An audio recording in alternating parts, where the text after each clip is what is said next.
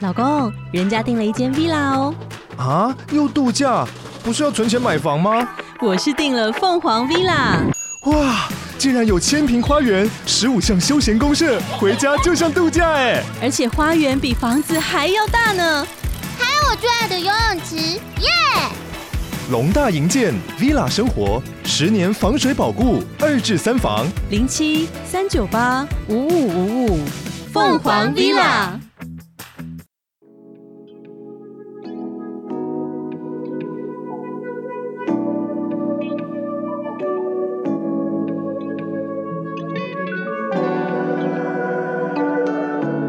打开我要行那含量。大家好，我是迷津。好，这让我们想到啊，昨天吧，对在 IG 上面问大家印象最深的一句话。对，好，这个之后其实会有一些利用，给大家小惊喜啦。嗯，可是呢， 大家听友很多都留说最有印象的一句话是“打开后我行那含量”。 大家好，我是迷之音。 对，然后还有一些其他很酷的哈，我们之后有机会一定会分享给大家。嗯啊嗯。然后也谢谢大家那个跟我们互动留言给我们，帮我们做这个小调查，谢谢你们。呃，对，可是笑什么？为什么大家都只印象最深“打开后我行那含量 应该是节目一开头是 不是？”？ OK，好，这个很直接啦，我觉得蛮好的，对蛮酷的。好，那我们呢，先来回复听友呢 p o Podcast 留 言，这个这个 也有听友说他印象最深的是我们 要回复 Apple Podcast 留言，我听了就觉得好好笑。好，我们我们认真哈、哦，在 Apple Podcast 上面呢、有一个标题叫“听了会上瘾”，五星啊。他说呢，本来是打发时间。啊，没想到越听越入迷，真心推荐。那含量的口条很棒，迷之音的捧梗也很有趣，加油！我想捧梗就是接梗的意思啦，嗯就是嗯顺着我的话讲，或者是 说不一定会顺着我的话讲，或者是呢天马行空也都算 吧，应该算是吧。应哈该是哦。啊好，谢谢这位听友，谢谢。然后还有一位呢，他的标题是“感谢有你们的社工女子”啊，他也是给五星。他说呢，真的觉得你们配合很棒，在工作很疲惫无力的时候，听到你们的节目，真的觉得有感触跟温暖。然后在聆听的时候呢，可以用不同的角度去看不同的事情。然后他说呢，从没想过《道德经》可以这么有趣的阐述。哦，好，我们会继续努力。对好，我们也会接下来继续来分享。嗯，然后呢，他说一直都很喜欢听社会文化相关的知识，虽然有些他都听过了，可是呢，听我们说完又有不一样的想法，很感谢，这也谢是谢我们做节目的一个目的啦。嗯嗯啊，多元思考嘛，没对不对错？然后他说呢，真的很希望你们用轻松的方式阐述不一样的故事啊，希望你们可以继续加油。会的，我们会继续努力啊，的。谢谢你。谢谢然后呢，他说原本一直在潜水啊，他第一次在 Apple Podcast 留言评论，真的是太想给我们鼓励啦。谢谢你第一次献给我们。谢谢啊，我们会加油哈、嗯谢谢哈。然后呢，我们要回复一下听友抖内的留言啊，有一些没有留言啊，有一些有留言，我们来回复一下好，啊。有一位呢，他留的备注是说“突迷之音”哦，他是要跟你迷之音对谈是的。好，脏话的卡塔屋卡达乌你好，哦有听到你哭哭的那 一集，放松事故那一集不知道是不是那一集，应该是吧？应该是啦。因为你有哭两集，你不知道吗要提这件事 哦 OK，情，吉好吉不需要数出来 o 好 k 吗？好，我想跟你说，你不用特别迎合观众，我就是喜欢你真的不懂不知道的回应。哦，太好了，好，这也是我们这个节目的一个架构嘛， 对不对？就真实的反应，真实反应嗯哈、我觉得特别可爱，也觉得喜欢。这样。 哦，谢谢你耶，啊，请你们继续加油！我真的很喜欢你们夫妻，谢谢，谢，谢，我们会继续保持哈。嗯，谢谢这位卡塔乌啦，嗯，好，谢谢。谢谢，还有一位他留言哦，感谢贵频道人气这么高，还愿意分享。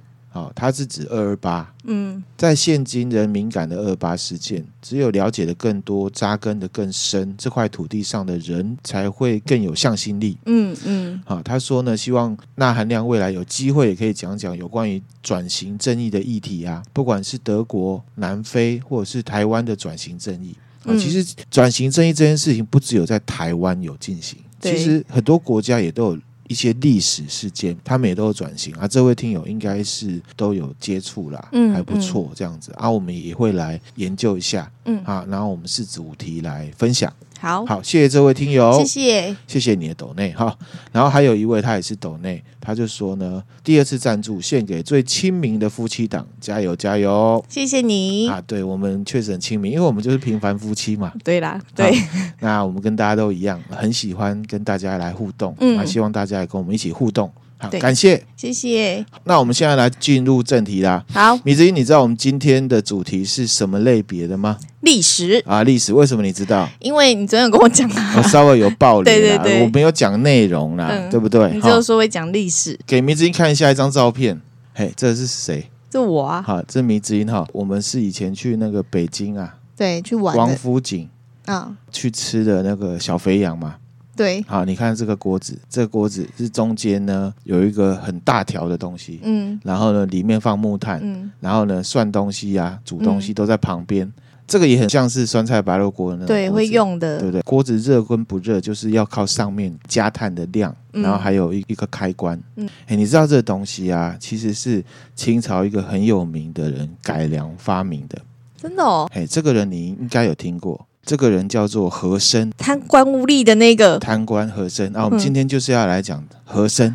和珅，对史上最贪的一个官，然后他是那个时代啊的世界首富哦，世界排名到世界首世界首富，啊富，就像富比士上面有他的哇塞名字这样子。哇，好，我们来讲一下他的故事，然后好也顺便会带到清朝那时候历史的一些财政啊，还有一些呃历史的事情，嗯，好、分享给大家。好这一集呢内容比较多，可能会分两集，哦然后我们之好后视状况呢来切分这样子。嗯嗯好，我先问一下迷之音哈、迷之音，你觉得要看一个国家强不强，是要看这个国家的什么经济啊，一经济嗯啊，还、或者是军事武力嘛哈？嗯，好、最近俄罗斯不是在打乌克兰？对，大家都说啊，他们是强国什么的。啊嗯其实呢，他们的军事武力确实是全世界第二。嗯看一个国家应该是综合指标啦，还有很多，那不一定嘛。那可是主要其实就是在看财力的部分。嗯，好，那这边也跟分享一下哈、现在世界各国的一些指标。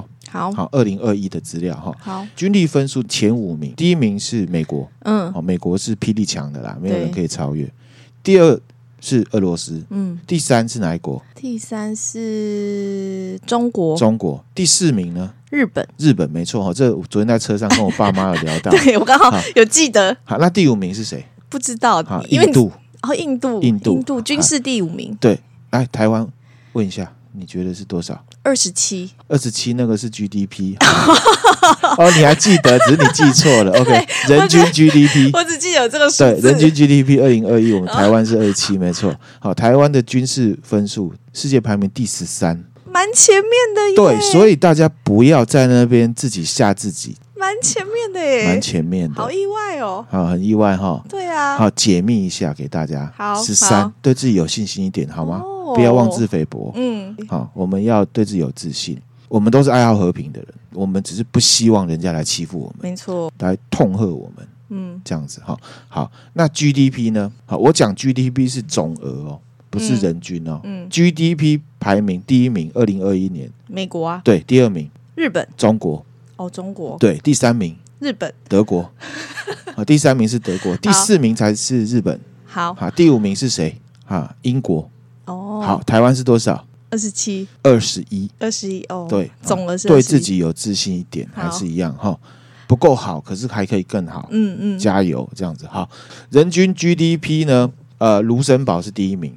哦，不科学的说法可以说是大概是均富的状况。嗯好，财产分配的部分，第二名是瑞士，嗯，第三名是爱尔兰，第四名挪威，第五名新加坡，平均都算是口袋里面是有钱、嗯嗯嗯这样子哈。美国第六，哦，美国这时候反而是第六，对，就表示美国其实有贫富不均的问问题题嘛。哈、嗯嗯这不科学讲，我们不是经济专业啦，只是说大致上这样来看。嗯，那所以就是看综合指标嘛。可是说穿了，到最后还是看财力，嗯，对吧？嗯好、譬如说军事武力啊、军队这些都还是要用钱买嘛。所以最重要的指标还是在财力。嗯，好、只是说后面的分配我们要看，嗯，大概是这样子。好，那我们回到清朝，我们之前讲到清朝啊，特别是中期末期，我有提到过，清朝不是没有钱啊，只是用在不太对的地方嘛。对，就是当时慈禧有钱，对她，就拿然去后乱又加挥霍上说前面有用在呃让国家知识普及，或者是说让国家呃与时俱进，因为锁嗯国嘛，嗯，所以后来外面的帝国主义国家侵略打进来，打输了就一直赔款。嗯，好，然后呢，签了很多不平等条约，然后也有很多国家来做生意，因为一些知识落差的部分，其实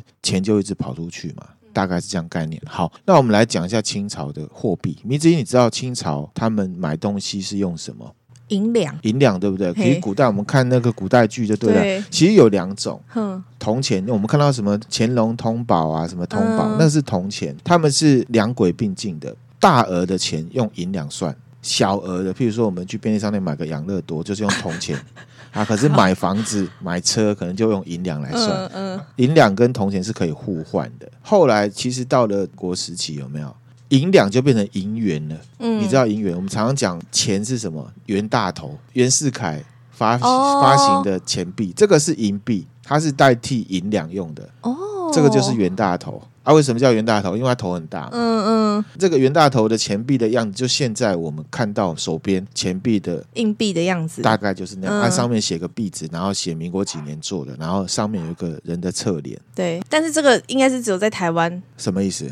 就是那个银元银元啊是嘛中国内，中国也是用这个，我的意你思说说什么时代？民国，民国初年，对啊，就用银元啊，哼，好，就是后来就什么通宝，什么通宝就没了，它嗯渐渐的就把币制呢变成统一的，就像我们现在只有一种钱，啊嗯嗯，好好，不科学的想象类比成就是钱币跟钞票的差别。嗯嗯，银两就像是钞票大钞嘛，嗯跟铜钱好来互换，大概是这样概念。好好，懂那这个银两以前叫做白银啊呐、哦，白银。其实我们讲说小二多少钱啊？嗯客官两两啊，两两白银啊，嗯就是那个那个银子就是白银的意思，嗯，反正就是一个元宝的样子嘛，啊，银色的。对，剧里面都会出现，都会是真出的这现，样可是其实很浮夸啦。为什么？因为就像刚刚讲的哈，它这个银两啊是大额的，你要支付大额的费用，你才会用银两，嗯嗯，才会用白银啊，不然都是铜钱呐、哎，那他们以前做这种银两的那个，就是我们现在不是有那个制钞厂嘛？我们台湾制叫钞厂就是就是印刷，就是出造币厂，对造币厂。对那他们以前那个如果是要用银两的那个造型，感觉很难，是不是会比较呃费工？应该是吧？哦，因对啊为还有那个造型，应该是嗯对，然后反正它是稀有金属嘛，哈。再跟大家分享一下，其实之前慈禧太后的时候也有大概讲到，清朝啊，康熙、雍正、乾隆就是比较强的时候，他们的货币是比较值钱的。嗯，那大概算一下，那时候一两的白银，也就是银子啊，换算成现在大概是一百六十五块台币左右。哦，哎一比一六五这样，到了晚清，就是后面比较弱的时候，因为常被打嘛，嗯打仗、通货膨胀，所以呢，那时候一两的白银大概是现在的四十五块台币左哇右。塞，贬值那么多，贬值很多，而且你要想啊，那时候的银两为什么这么值钱？因为生活费嘛，嗯，因为也要对比物价。之前也有分享到，北京首都圈的房子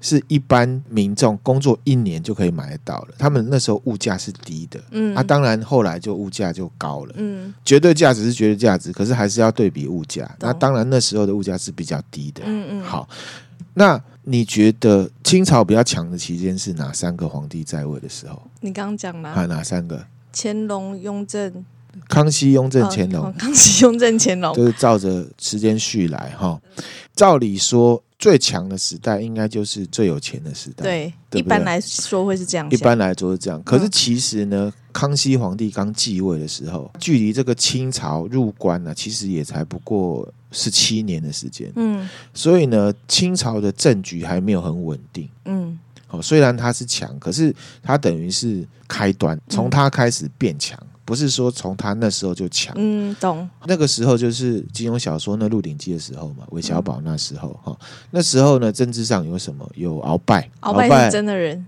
真的人，他就是结党嘛，嗯政治上不稳定。然后呢，在东南方有什么？郑成功，啊，然后西北也有一个外族叫噶尔丹雄啊，西南呢吴三桂，吴三桂，，对，北边跟俄国沙皇在，嗯，好所以呢，康熙皇帝他等于就是慢慢的解决这些问题，嗯，所以慢慢的让康熙这个皇朝啊走上坡，走上嗯坡。可是其实因为连年用兵，他国库是很空虚的，哦，没有钱，因为打仗最花钱。嗯，好、这个我们之前现在在看那个俄罗斯的状况也是一样，大家都觉得哦，他们军力好强哦。可是你要想哦，一个人一餐要吃多少钱？是假设一百块好一了，百块，一百五十万大军包围基辅，一天吃三餐三餐啊，你就想一天要花多少钱？嗯这只是吃而已。所以呢，康熙末期呢，国父是赤字，嗯而且呢也算体贴啦，因为他要鼓励生产。嗯，所以呢，他就宣布说，从我宣布之后，清朝下面的子民呢，你们要生小孩啊，这些小孩都不用缴税。哦，当下当然觉得很棒，可这样，是嗯，接他位置就很痛苦。为什么？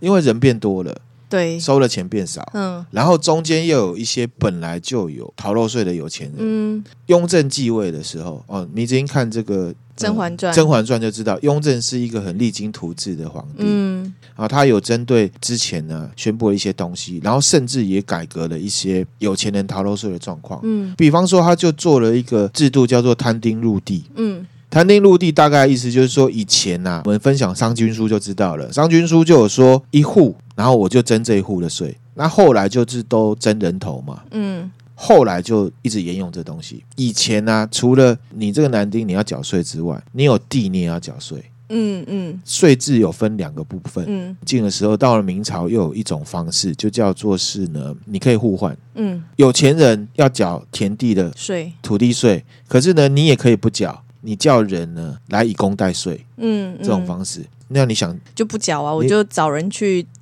耕地就好了。对，我打工仔嘛对，我给你没钱的人，我就说你去帮我嗯，打工，那我给你一些钱，我从中间搞不好还赚差额。对啊，有可能雍正他就改善了这个土地税，要缴了你就缴，不然后能代工，不，能代工，嗯一定要缴。你有土地，你就是要缴，你嗯不能用代工的方式。嗯然后这些人丁，你没有土地，你就是来打工嗯嗯这种方式。嗯，这样子呢，整个收入就上来了，而且他废除了说什么永不加税这种事情，他直接废除。嗯，那所以呢，雍正在位的时候，他就让这个财政赤字啊由亏转盈。很厉害。其实雍正他真的是一个，呃甚至他过世的时候，他是你知道他怎么死的吗？过劳死不是他是有点像是过劳死，嗯他是在批奏折批到一半，呃有点暴毙，然后就死掉了。嗯，而且他的每一个奏折，以前的皇帝都会有人代批，他没有，他完全没有代批，全部都自己写。而且之前我们在故宫就有看到，乾隆都写“朕知道了”，嗯，那个清朝的官写一大堆，然后他就写“朕知道了”嗯可是雍正不一样，他会批，嗯他会正笔疾书，他写的不比那个官写的还少。嗯好、嗯嗯他真的是一个很认真的皇帝，很认真的皇帝。好、然后甚至呢，雍正呢，他还怎么样呢？做了一个蛮不错的事情，就是呢，他废除贱民制度。嗯，好、依照这个大清律例啊，你知道大清律例？我知道好，他的婚姻篇，他要讲到呢，良贱不能为婚啊。他说呢，如果你是一般阶级的人，你跟奴啊，跟一些卑女结婚的话呢，要先杖八十。管很多哎，对，那当然你这样子要要打，当然大家就不会就不会这样做啊阶级之间就不会流通嘛。嗯嗯那所以他怎么做呢？他就把五类的贱民呢解放。嗯，第一类的贱民是什么？就是乐户表演流行音乐的，哇，这也算贱民哦，对当，时表，演人、演艺人员，嗯当时，然后还有什么？就是风化女子、嗯娼妓这些的。第二种就是奴仆、蓄嗯奴嘛，因为有钱人家一定会会有什么卑女、啊、佣，人啊，找然后佣他人就的说概念奴才，自大称人，对，自称奴才嘛，对不对？对那第三种就是什么丐户或惰民，丐户就是乞丐啦，嗯，惰民是什么？不知道没有工作的人嘛，哦，失业者。嗯，我觉得这种阶级制度真的很不好对，而且这个丐户是明朝朱元璋定下来的一种贱人阶级。哦，好、他们不一定是乞讨，他们不一定是没钱哦，嗯他们其实有自己的职业，可是这些职业全部都算丐户。讲给你听，抬轿子的、哦，哼接生婆、这也算，理发师，嗯，抓一些什么捕蛙，我不知道捕蛙业，可能以前捕捕青青蛙蛙是不是嗯的，还有什么媒人，媒人对，还有什么道士抓鬼的。嗯这些在朱元璋的规定之下都是这怎么这怎么可以算呢、啊？它的概念是什么？就是我歧是视吧，而且就没有生产力啊，哦，没有生产力，没有生产力。朱元璋那时候有 YouTuber 的话，YouTuber 也都算盖户吧，我猜懂，。哦或者是 podcast 也就都没有算生没有没有生产 力，对，没有实际的生产力。嗯演艺人员为什么也会被归进贱民？因为其实以国家的角度来看，他们是没有真的产出什么的。嗯嗯，好，比如说建筑人员，他是可以建盖大房楼，子，好挖矿的，他可以把矿挖出来；嗯种田，他可以把食稻物子。种出来，，对，演演艺人员没有实际上的他有娱乐啊，可是那时候可能不重视这一块啊。你要人民开心，他有娱乐，他会开心，他就是会更有动力去工作啊，是不对是？好听 podcast 也是这样子啊，没错。第四种呢，叫做什么？蛋民。哼，蛋民就是在中国广东、广西、福建一带的水上居民，以船为家，是渔夫嗯或者是海盗。嗯哦，之前分享郑成功还有蔡千妈那一集，为什么会有海盗？就是因为有这个蛋民阶级，嗯，他们就是低下的人。懂，还有第五个叫彭民，彭明，彭民呢，就是因为清朝的一些天灾人祸失去家园的人。这么可怜还要被算在贱民里面，对，譬如说他们在老家因为水灾或因为什么地震或各种原因，他们就没有家流离失所，嗯他们就到外地打工的这一种。嗯，雍正他就把这个贱民给废除解，放了。嗯，解放的好，雍正还作为一个什么最厉害的，除了刚刚这两个之外，火耗归公。嗯，这个迷之音在看《甄嬛传》的时候，我只有记得这一段，真的吗？它里面有哪一段提到火耗归公，哼，就是雍正皇帝他在谈政事的时候，他甚至跟甄嬛有聊到这件事情。火耗归公是一个非常重要，而且是雍正皇帝作为一个我认为觉得他是一个非常了不起的皇帝。嗯，火耗归公就是在中国历史上，地方官向民众呢征收税金的时候，以前没有手机转账嘛，对，对，也没有数位转账这种 没有东西哈，嗯所以呢，这个钱都是用运送的，送到官府来，嗯，对不对？那在中间的过程里面会有运送，那之前会有什么熔铸嘛？譬如说我挖出一公斤的银矿好了，我把它熔成元宝的样子，是不是会有耗损？嗯，对对，不对会有耗损，会有耗损。那时候我是官，我在跟民征收，我就是要一千万两。嗯，可是你挖出来可能是一千五百万两，可是你中间因为铸成那个会有耗损，耗损，嗯那耗损谁吸收？就是缴税的人自己缴税收人，吸收，对不对？那这个火耗会另外缴给我这个官，嗯，然后中间就有弊端，嗯嗯就是我多收了，嗯，官收走了，然后我这边过去给中央是比较少的。反正就是因为他们那个还有一个中间中间人，中间人就是会捞一点油水的概念、啊，对，没错。然后雍正皇帝他就规定火耗全部归公。嗯，我知道你们有在收火耗，这个火耗你现在官员不能收，全部都我都反正都政府 的，对，然后这样子官员就没得赚，嗯大概是这样子。嗯好，那刚刚讲到清朝康熙嘛，后期亏空严重嘛，就是他不加税，嗯操普呀，嗯，好、就给他后世的人很大难傻逼，很难搞嘛。第二个原因就是打仗嘛，大概亏空了，其实不止八百万两啊，是九百一十三万两，哦，更然多后，粮食也有缺。嗯那其实啊，这个火耗归公啊，虽然是雍正提出来的，可是其实第一次提出来的时候是康熙末年的时候，年羹尧就提出来了。哦，他那时候就有提了，对，可是康熙他说这不行，这个就可以看出来，康熙皇帝他知道官之所以要当官，就是因为有这东西可以拿，嗯，这是管理上面的嗯。哲学，那你就可以知道为什么中国他们管理的历史，他们的哲学就是这个：嗯嗯，我给你有钱拿，水不能太清澈，清水养不了鱼啦。这不是常常他们在讲这件事情吗？嗯啊，所以就会有这种事情。好，那后来呢？雍正元年，他一登基，马上就实施火化归公。他爸爸不同意，可是他在旁边看，因为其实雍正他是四十五岁才当皇帝，啊，比较成熟的年纪，他比较成熟，他其实管政事，他在从事政治活动已经有一段时间了。嗯，他就觉得这个是应该要做，可是没办法，他老辈才是皇帝嘛。啊欸可等是他我觉得对他们这样子的一个衔接，好像也是蛮蛮好的。就是老爸先先把大家都顾，先把那个表面顾好，大家过得开开心心的。然后真的要跟挑修正一些事情的话，对就是慢慢来。后面看前面是这样，好像他们计划好，可是他们不是计划好的对啦。然后呢，呃雍正二年的时候，因为他元年实施火耗归公嘛，嗯那官不就干干叫，开始对，开始应该会有干反该叫，弹对对不对？？那雍正怎么做？他就另外设了一个制度，叫做养廉营，养廉营，有点像是呢帮官加薪，就是说我帮你拿走很多，可是我补你一点一点，点嗯，所以这样整体下来有没有？财政就是慢慢的回来，对，嗯三万回。而且其实呢，呃，雍正他只有当政十二年而已，我觉得好可惜哦。就是对啊针对雍正这个人，你看他对又那么认真，然后很又认真。又好像稍微对懂，就是成熟一点的做法。可是他四十五岁才给他登记，就又只做十二年，太累了就死掉了，对啊，好可惜，就有点可惜啦。注定好了。可是，在政治上也有做一些我们会觉得不太好的、嗯，人本来就是没有秘密事情警，察嘛，嗯，他做很多秘密警察。血滴子对吧？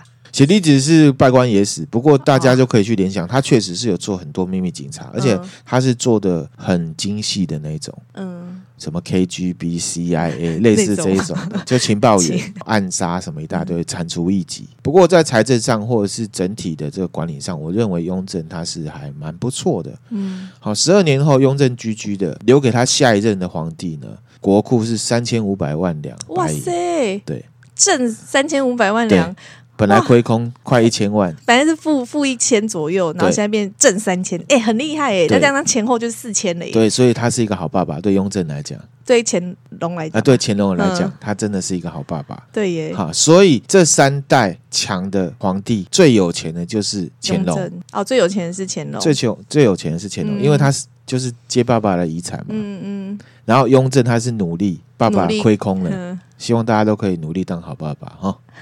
OK，好，那乾隆呢，他就是清朝最有钱的皇帝。因为他承接了爸爸努力成果嘛，对然后再加上他年轻的时候确实是蛮有才的，乾隆哦，嘿，乾隆是很有才的，历史学家在形容他，就说他是宽猛并济啊。嗯康熙就是比较宽厚的方式嗯，在统治，譬如说啊，你生小孩我不加税。雍正就比较猛嘛，你想也知道，嗯看《甄嬛传》就知道了嘛。对他其实是比较猛，然后还有很多我刚刚讲的秘密警察这些的，他是介于中间，嗯仁厚，但是也有严苛的部分。嗯好，而且呢，在清朝这个经济是大爆发，譬如说他们那个做那个陶瓷，景德镇的陶瓷，嗯，经济就整个起来。然后呢，人口在乾隆末年突破三亿大关，占当时人口大概三分之一左右，很多。嗯，好、那为什么生那么多？因为生活好啊，好啊，嗯对不对？哈、养得起小孩，一些商业发展，刚刚讲到，像是一些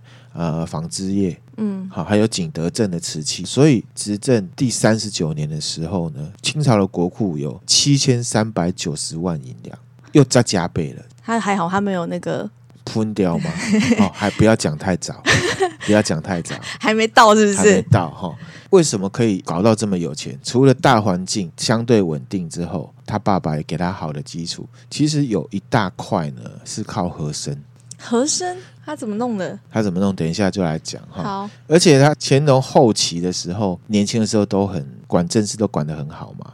后来就歪楼了，就像我们之前讲那个唐玄宗一样，嗯，他年轻的时候都雄才大略，老了之后就歪楼了。领导入花丛的概念嘛，不是女人的部分，因为女人她被满足的很好， 哦、老了之后她就自称为十全老人。什么叫十全老哦人？十全十美啊，对是不是？他他觉得什自么己都完棒美，。之后他有六次下江南，嗯嗯，你知道皇帝出巡那个阵仗是很很屌庞的，大哦，所以花非常非常多的钱，嗯因为他后面一些执政的作为，还有他对下面这些官员管理的看法，造成了清朝贪污的状况非常严重。呃末年的时候，嗯对不对？算是他末年是比较明显呐、然后一个问题总是会变得越来越对大如。果你不处理，他就越来越对，大。那这个事情呢，他对政治这种贪污的漠视，他觉得这个就是管理的逻辑的这种事情，具体的体现在和珅的身上。和珅算是就是乾隆养出来的，就对讲的夸张一点，就等于是他的兄弟了。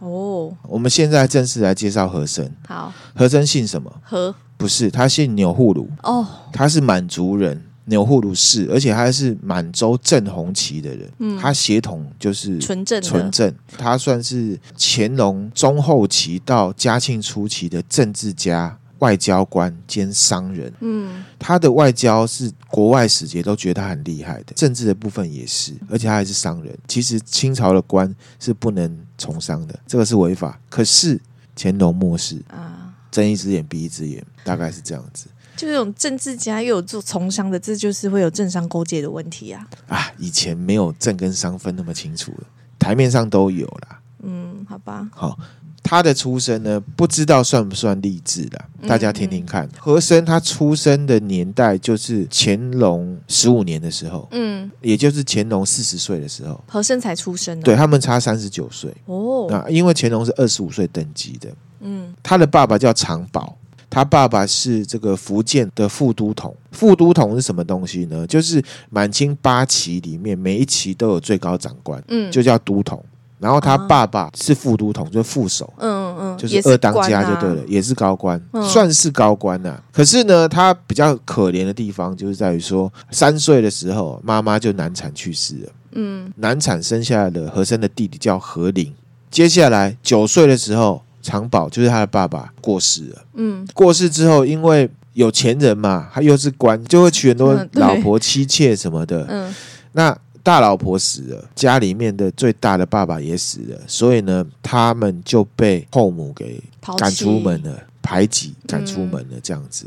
那古代其实一夫多妻制嘛，对不对？对我们讲一夫多妻，其实没有科学的说是一夫一妻多妾制。嗯，大老婆叫正房或大房，旁边还有分什么侧室、偏房、妾、卑妾、奴婢各种。好，这个有兴趣大家去研究。嗯好，那我们分享一个啦，就是说我们常讲常讲嫡出跟庶出嗯，怎么怎么分？嫡出就是正房的啊、嫡出就是大老婆生的小对孩，嗯，庶出就是一些非正房的，非正房的，嗯这叫庶出。嗯那我们回到和珅身上哈，他被赶出去了嘛，可怜了。可是血统也是很有用的。嗯和珅呢，在乾隆二十五年，也就是他十岁的时候，考上了咸安宫的官学。什么是官学？就是贵族学校，满清人正八旗的子孙才能念的学校，清朝内务府里面的蒙满学校啦。嗯，哦，满族跟蒙古族的人可以念的去，念的。嗯那它里面学些什么，你知道吗？满文的，或者是蒙古文的，还有汉文的书籍嗯，啊、这个是文的部分。那武武的部分要学骑马打仗，哦，然后要念五年，就武专的感 觉。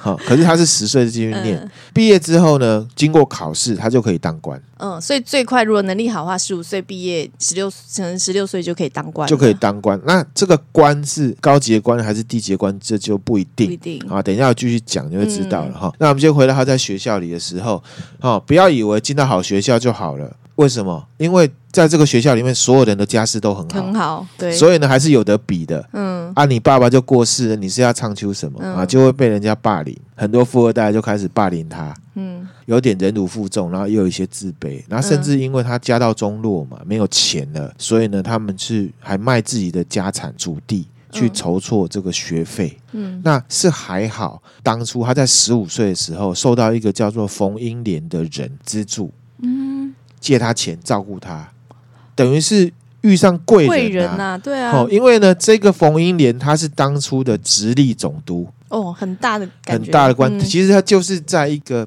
贵族学校里面都是遇到贵族啦。嗯嗯，好、然后又加上什么？他长得很帅，他是帅的哦，来给你看一下和珅的长相。哦，眉清目秀眉清呢，吼，目秀唇红齿白的感觉呢，对，而且啊呢，韩星呢，对韩星的感觉，这个图会分享给大家哈、 除了帅之外，也蛮有才华，而且他很会念书。他十八岁就已经精通满文、汉文、蒙古话，还有藏语、嗯，啊。为什么会学藏语？因为他们的国教是藏传佛教这嘛。样，好嗯，他还熟什么四书五经？因为他是一个帅哥好青年，又会读书，又读书，又会打仗。嗯所以呢，冯英莲这个直隶总督啊，他就把他的孙女嫁给和珅，因为这样子，所以他后来去进到宫廷里面的时候，他就平步青云。嗯，因为有一个可靠的那个娘家那对边的力好量，对，没错哈。那个冯英莲她是直隶总督，大家听起来没什么感觉，对不对？其实直隶总督非常大哦。我们之前讲慈禧太后那一集有讲到，她为了保护自己的政治势力，找了隆儒嘛当直隶总督。其实，在清朝那时候有八大总督：直隶总督、两江总督、两湖总督、两广总督、闽浙总督、四川、陕甘、云贵总督。嗯之前讲那个呃赤马案，它是什么？它是两江总督，嗯，对很大很大然后总督里面最大的是谁？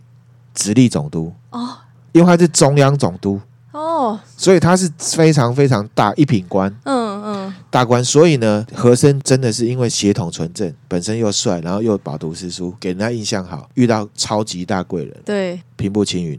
这个和珅啊，他十七岁的时候，他虽然去念了这个贵族学校嘛，嗯可是还是有去考联考科举，可是没考上，哦，落榜。他也会落榜，毕竟他是满清的贵族嘛，嗯那他十九岁就世袭了他爸爸的官位，叫做三等轻车都尉啦。嗯，听起来好像蛮厉害，对不对？对啊，他二十二岁就去到宫中呢当侍卫，三等侍卫。侍卫有比什么都的好吗？没有，那个是世袭爵位，啊哦他只是世哦爵袭位爵位，哦那只是一个名名字而已。称号而一已，个并没有一个称实号际的一个对，他的职业是三等侍卫，侍卫，是宫中侍卫最低等的，嗯，就是我们看宫廷剧有没有站在边边，眼睛直直的看着前面啊，表情不太自然的那种。嗯那种哎，那种站在边边啊，谁演都没关系的那 种，不会记得，不会记得那种。然后呢，二十三岁他就升官了，他升到呢乾清门当侍嗯卫，也就是紫禁城啊内廷，就是要往皇帝办公的地方，起居的地方哦的起居这个大门的侍卫，嗯，嗯，就又更接近皇帝了。对，更正经皇帝。二十三岁之后开始一直升，一直往上那他这升。个身也是蛮平步青云的啊、就是啊，因为他岳父嘛，啊，啊，然后他又帅，就虽然可能不记得，可就会觉得哎，那个有一个比较帅的侍卫这样子，他是那个谁的女婿这样子，嗯嗯嗯，然后呢，他又升御前侍卫啦。御前侍卫就是保是保护对皇帝啊，对的，啊，就很前，就很靠近皇帝了耶。对啊，就像《冰火之歌》里面那个嘛，嗯帅哥那个叫什么去了，Jamie 哦， ？Jamie 啊对，嗯，二十几岁而已，二十几，岁啊，啊因为血统纯正嘛。好好，然后二十四岁的时候，也就是也就是康熙四十一年的时候，他就不当侍卫了，嗯，当他宰变相嗯成了户部右侍郎。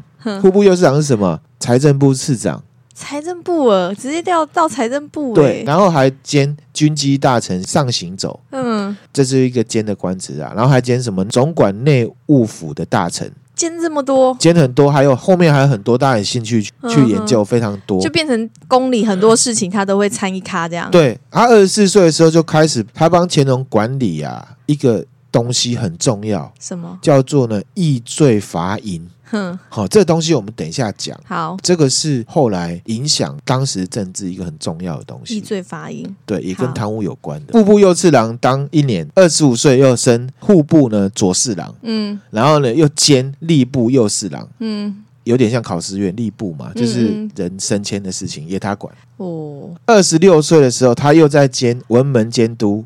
总管刑事事务，什么都他做。嗯对，为什么会这样子？因为他跟乾隆非常的合拍，政治手腕非常厉害。老板信任就都对可以，好，那我讲他最高峰，他官是到什么东这西？还不是最高峰哦。不是最高峰，他最高峰的时候，他官拜正一品文华殿大学士，哼，辅佐皇帝管理政务，统辖百官，秘书，什么他就贴身等秘于书，是皇帝的特助。嗯哼，皇帝不在就找他就对一了，人之下，万人之上。有点像丞相。可是因为清朝没有宰相，嗯，然后呢，他还兼什么领事卫内大臣，就是禁军统领啦、有点像是总统府的宪兵团长。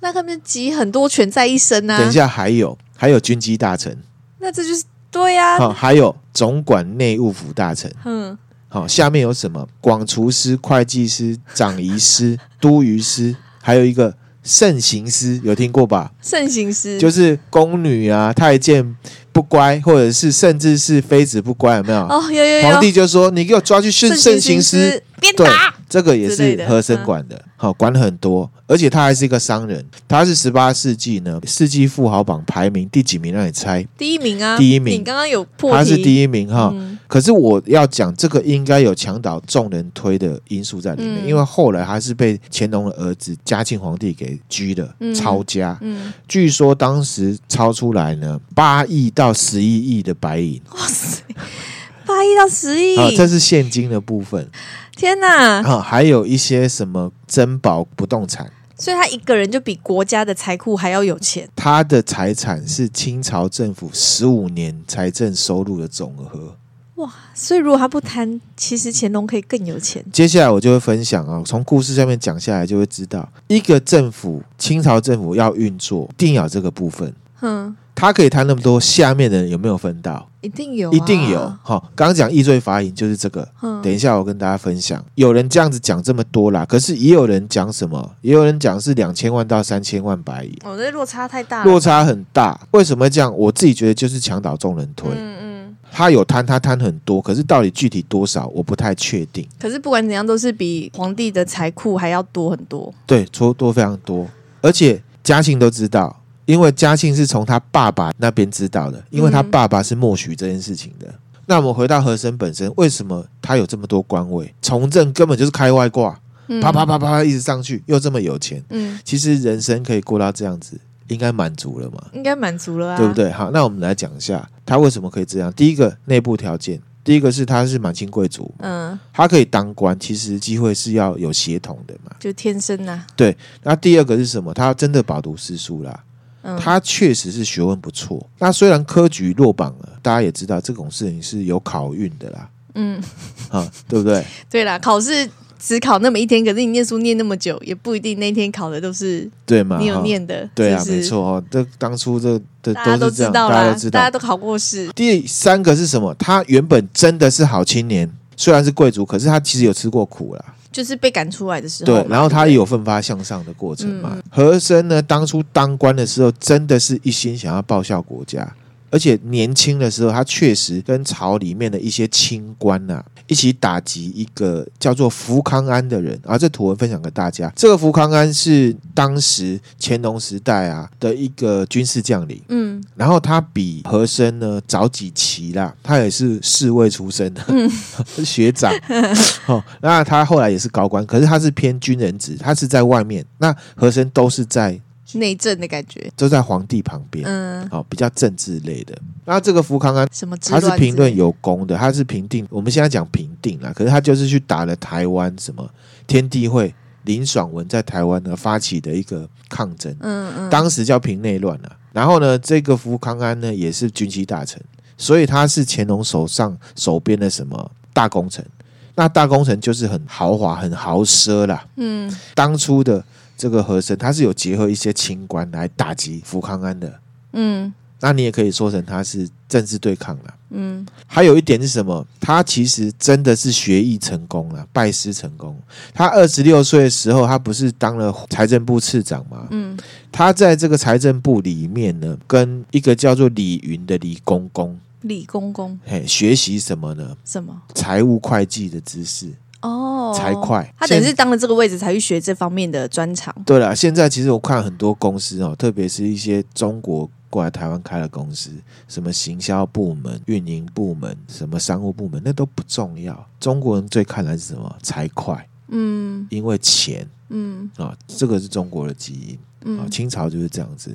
和珅除了跟李公公、李云拜师学艺之外，他还向一个叫朱圭的人学什么政治学，啊所以他才会这么厉害。嗯，好，那在宫中嘛，就要黑心嘛，不然嗯怎么平步青存云？活嗯所以好青年要黑化了。黑化，对，乾隆四十一年的时候呢，嗯，发生了一件事情。你知道，二十六岁当高官，少年得志啊。对，虽然是好青年，年轻，然后又当高官，就会有人来拍他眼红马屁。啊哦哦，拍他拍马马屁，哦！当初在宫中有一个叫做安民的比铁士啊，嗯一个官职啊，他就送礼给和珅啊，希望可以升官啊，就是户部里面的官啊。嗯那比铁士是什么？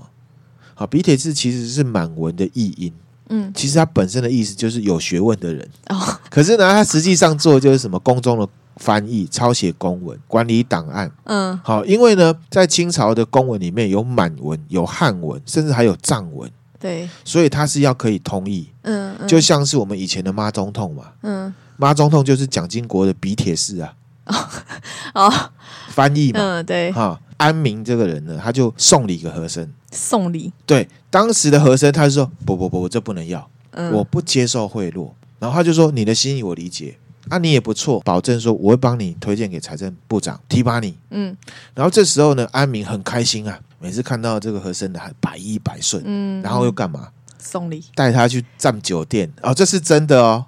他就带和珅去花天酒地。嗯，这时候的和珅，他心里面那么年轻，而且他又苦过来的，他就感受到呢被人家奉承的感觉，哦的快乐感很，开心。嗯所以和珅就真的去推荐他升官了。嗯安民真的生生了，安民真的升了，升了之后呢，安民又送了一块玉给和珅，和珅他还是不收。这时候还在拒绝，对，然后这时候又发生一件事情，安民呐、他老家他爸爸过世了，嗯，那以前的规定，清朝的体制啊，官员的父母过世的话，必须要回家守丧三年。哦，对，可是安民就想说，我才刚升官呢、欸我如果离开三年，三年是不是？这样我位置不保吧？哇，我们没有这种丧假这么长的啊。对啊，然后他就隐秘这件事情。然后这时候呢，他隐瞒了这件事情，被另外一个官呐、啊发现了。嗯，然后他就跟当时呃一个叫永贵的权臣，一个官呐、他是跟和珅呢不对盘的，嗯，他就去弹劾和珅。他说：“和珅，你包庇安安民，民做这些不合法的事情。”可是和珅也不是省油的神油灯啊，他其实早就从这个永贵的小孩身上呢得到这个讯息说，嗯啊他老爸要去捅我，嗯嗯，所以他很聪明，他写了两份奏折。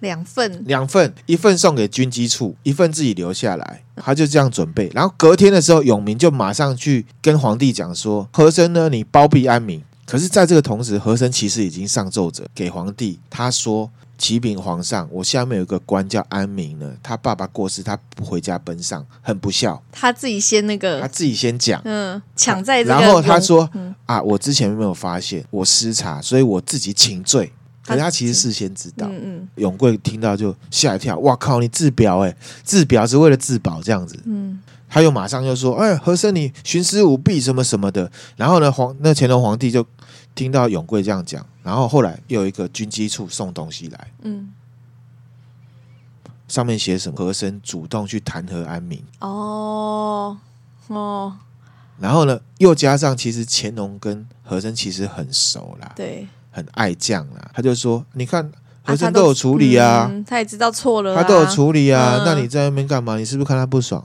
你是不是想要挑拨？哼，对，那后来安民就被凌迟处死了，他就死了。所以和珅为了保自己也不管了。这个就是为官之道嘛，在清朝啊。可是和珅他有被降两级，嗯，意思意思降一下两降两，级，可是他就跟这个永永贵、贵杠啊、结上，下梁子。嗯，肯定要杠上的啊。好、可是你也看得到，和珅其实他也不是省油的他灯，很狠呢、很狠，心狠手辣，可是要保自己啊。没办法，好、你说永贵呢跟和珅是不是吵得不可开交？有没有？嗯可是我觉得没关系，这个为什么有贵人相助？